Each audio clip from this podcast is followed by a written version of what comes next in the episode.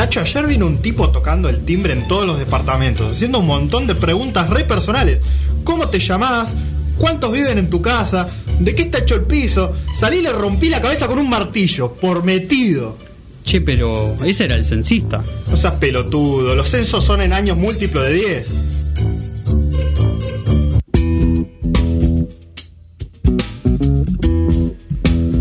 Escuchábamos a Miley Cyrus y nos metemos en el mundo del cine. Nos metemos en el mundo de la comedia.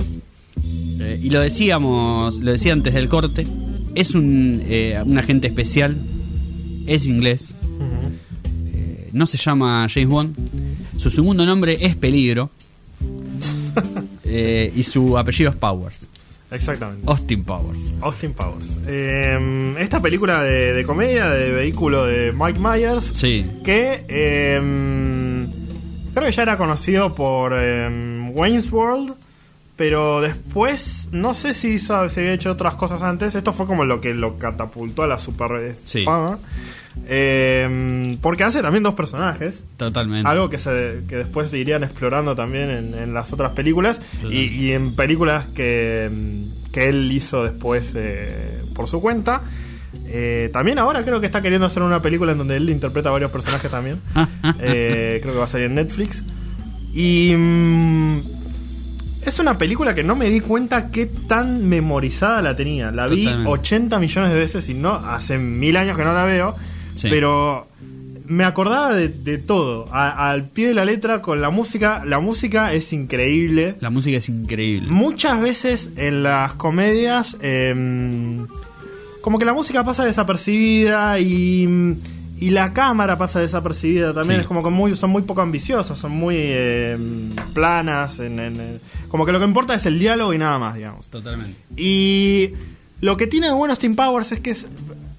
em, como que es- se toma en serio el estilo, digamos. Porque está como parodiando claramente a James Bond y sobre todo a las James Bond de los 60-70. Claro, de la época. Em, y, mm, y copian el, el estilo, digamos, eh, visual. O sea, por ejemplo, Sí. cuando, cuando el doctor eh, Evil Sí. eh, mm, carga todas las, las armas nucleares y qué sé yo, y después te trata de hacer ese coso que perfora la Tierra y todas esas cosas, está como eh, mostrado como, como muy... eh, como... No sé si... Como terrorífico, pero no, no, es como que te muestra como la, la gravedad de lo que está pasando, digamos. Sí, sí, sí, sí. sí. Eh, y es, es muy es muy energética la peli.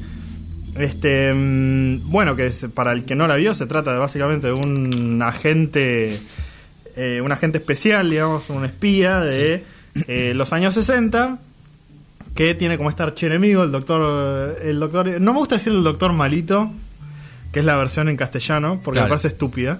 Sí, Eh, no, no me gusta ese, ese hito ahí. Es el Doctor, Doctor Evil. sí, sí, sí. En español. Doctor malvado. No, en no, español doctor. igual es una, una muy buena película para ver. Eh, nada, por lo que decimos siempre, es más por una cuestión de época, ¿no? Eh, Eh, la, la época dorada de las traducciones de latinas. Y porque seguramente no- la primera vez que la vimos fue en español, entonces nos quedó mucho de eso. Pero sí, claramente es el Doctor Evil. De hecho, es un gag constante de la película. eh, que, él sea, que él sea llamado como corresponde que lo llamen, digamos. También, sí. Y no, no, no, no pasó eh, 10 años en una escuela de medicina malvada para Sí, ser llamado sí. doctor. Para no ser llamado doctor. Eh, sí, también joden mucho con los nombres y los estereotipos de las eh, de las películas de James Bond. Digamos, Sí. el, el número 2, que se llama literalmente número 2. Este, la, la gente. eh, eh, de, de Alemania, viste que es como que tienen todos sus, sus sí, sí, estereotipos de, qué país eh, les corresponde a cada uno. También un momento hermoso con Will Ferrell antes de que fuese súper conocido. Sí. eh, haciendo de Mustafa, que lo, lo tiran a una, piscina llena de fuego y no se muere. Y, y- y se alarga toda la escena. Bueno, mucho, mucho humor de ese, a, a eso me refería un poco con este humor de a dónde está el piloto y también un poco Austin Powers, mucho humor de la repetición, o sea, mucha escena que se estira y mucho chiste que se estira. Sin ser Eh, tedioso, porque hay algunos totalmente. chistes que se alargan y no funcionan. Totalmente, o Pero sea, no en- pasa mucho. En el punto justo, digamos, se estira al punto en que, en que es gracioso y cuando ya se nota que, que, que se está yendo muy de la mierda, bueno, Pasan listo, otra se vez. termina el chiste. digamos. Exactamente. Eh, y en ese sentido, bueno, y, un humor que, si bien no es muy gráfico, eh, como decías vos antes, tiene mucho esto de los juegos de cámaras y muchos chistes que tienen más que ver con eso que con lo que se está diciendo. Por ahí la conversación es completamente random. Eh, y en sí misma no te está diciendo nada, pero lo importante es lo que estás viendo, o sea, lo que está pasando en pantalla. Eh, que bueno, es importante porque es, digamos, estamos hablando de una película, por lo cual tiene que haber mucho. El lenguaje visual del cine. Claro, claro, eh, totalmente. Sí, y bueno, nada, contábamos un poco de la historia, que era este agente de los 60 que estaba luchando con su archinémesis y eh, su archinémesis escapa, decide congelarse por 30 años hasta que pueda regresar a, en otra época. Austin Powers también se congela y los liberan 30 años después, en 1997. Em, y bueno, es tratar de adaptarse también los dos a, ese nuevo mundo. Eh, y bueno, pasan un montón de cosas graciosas también porque es como que tratan de retener esa estructura de cómo eran las cosas, sobre todo en, la, como en, cuestión de película, digamos, cómo eran Este, el héroe y el villano de esa época metidos en un contexto moderno eh, no, no confluyen bien. Y bueno, eh, pasan muchas cosas divertidas en ese sentido. Em, punto flojo de la peli, el romance. La, chica no está bien trabajada, no me gusta su personaje y no me gusta lo que hacen con ella. Eh, en general, en este tipo de películas es lo que sufre, pero también es... En ese sentido, la historia es como un vehículo para que surjan situaciones graciosas y, y creo que lo, lo cumplen bien. Eh, teniendo en cuenta también que, bueno, Austin Powers tiene un ángulo de. Es como un super. Mm, sex symbol. Claro, claro, claro. También contrastado con su apariencia, que es totalmente ridícula. Eh, pero. Pero como bueno, trata de, continuar esa. Mm, eh, esa. esa búsqueda sexual, digamos, en un mundo que ya, digamos, no, no, no pasa tanto, tanto por ahí la cosa. Totalmente. Eh, bueno, muchos personajes muy memorables y, muchas situaciones, digamos, desde el Doctor Evil con su hijo, ah, eh, en, una, terapia de grupo hasta... Mm, qué sé yo, digamos, eh, Austin Powers peleando contra unas fembots construidas especialmente para asesinarlo a él. Sí. es un humor que quizá, digamos, hoy por hoy sea mal visto, supongo. No tanto. Yo pensé que iba a volver con mucho cringe. Sí. Y creo que mm, los elementos estos de, juego de época funcionan muy bien. Y salva la película de cualquier momento más. Eh, mm, esto no, envejeció demasiado bien. Pero. Mm, estaba viendo la peli y, faltó mi escena favorita. Que yo la tengo grabada en mi cerebro. Sí. Estoy seguro de que no la inventé porque la vi muchas veces. Claro. Eh, que es cuando está Austin Powers en la planadora y está el, guardia de seguridad a una distancia súper prudencial gritando como si lo estuvieran ah, a punto de pisar. Esa está en la película. Esa está en la película. Pero después eh, hacen un zoom a la, a la tarjetita del, de la credencial de identificación del guardia de seguridad y hay toda una escena en la que van a la casa del, guardia de seguridad y hablan como, bueno, que lo extraño a mi marido, no sé qué, que le va a haber pasado. y, vienen a darle la noticia de que fue aplanado y se torna todo en un drama. es increíble porque nunca pensamos en las vidas de estos pobres peleles en, estas películas. Y, dedican un montón de tiempo a eso y es muy gracioso y no sé por qué en la versión que vi no estaba. Mirá. Em, no, en la que yo vi tampoco, honestamente. Es, es muy graciosa, pero eh, ya con las escenas que están incluidas este, son, son geniales. Eh, y mm, recomendamos que vean este, mm, Austin Powers. Eh, una película muy dinámica. No sé si tanto las secuelas. Este, creo que van perdiendo un poco de calidad. hay algunas cosas queribles como el. hay momentos, momentos rescatables. Pero en, en, sí mismas creo que. No, no sé si aguantan tanto. No. No, es más, es más, son películas muy domingueras igual en ese sentido, eh, bastante ATP. Una hora y media dura. Totalmente. Y aparte se pasa los pedos. Sí, no, no, la historia es bastante simple en ese sentido, digamos, no, no, no hay mucha mucho desarrollo de nada, digamos, o sea, todo se va dando con chiste mediante, o sea, medio las piñas, digamos, eh, se va dando la película, pero la verdad que es muy divertida, los gags son muy buenos, muy buenos. Eh, te reís. Yo me reí, creo que toda la película. No hubo, muy pocos momentos en los que no me estaba riendo, digamos. Eh, y nada, es una película TP. Más allá de, esta cuestión de eh, algunos chistes más relacionados al sexo y eso.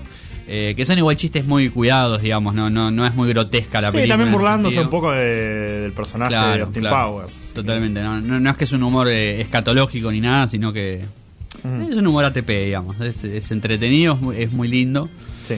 Eh, y la película es, es, icónica, digamos. Eh, si te gustan las películas de humor, yo creo que deben haber visto ya Austin Powers alguna vez. Si no, eh, bueno, la encuentran en, la plataforma amiga de Streamio, porque no está en ninguna otra. ah, bueno, eso te iba a preguntar. Sí, sí, no. Yo la vi ahí, por lo menos no la encontré en otro lado.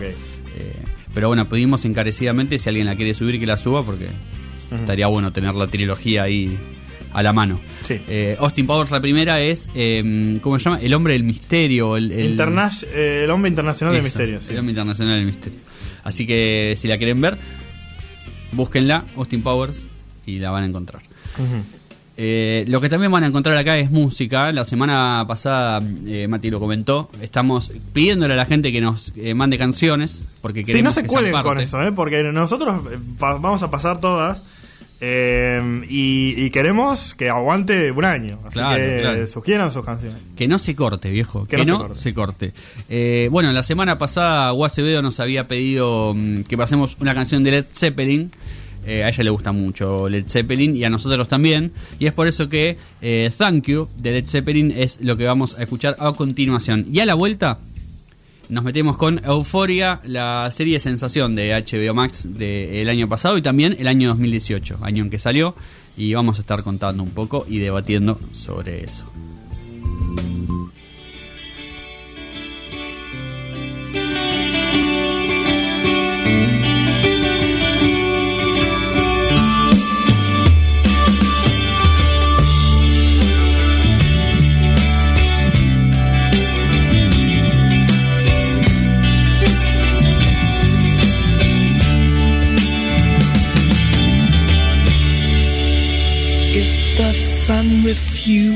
To shine,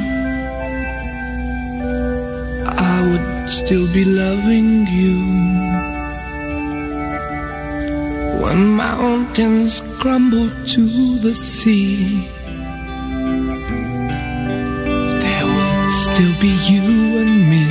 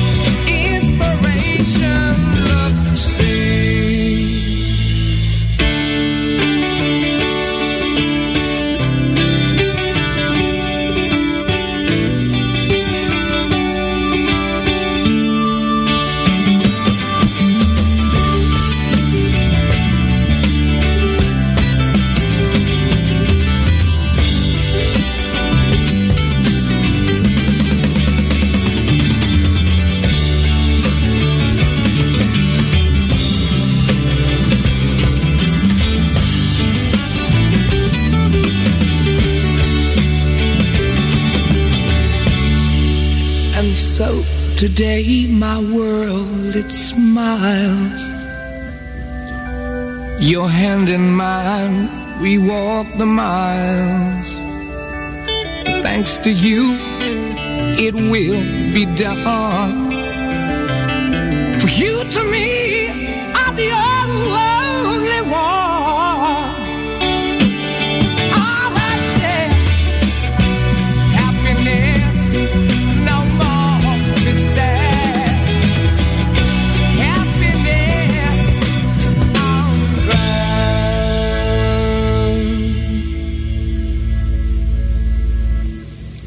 the sun refused to shine, I would still be loving you. Mountains crumble to the sea.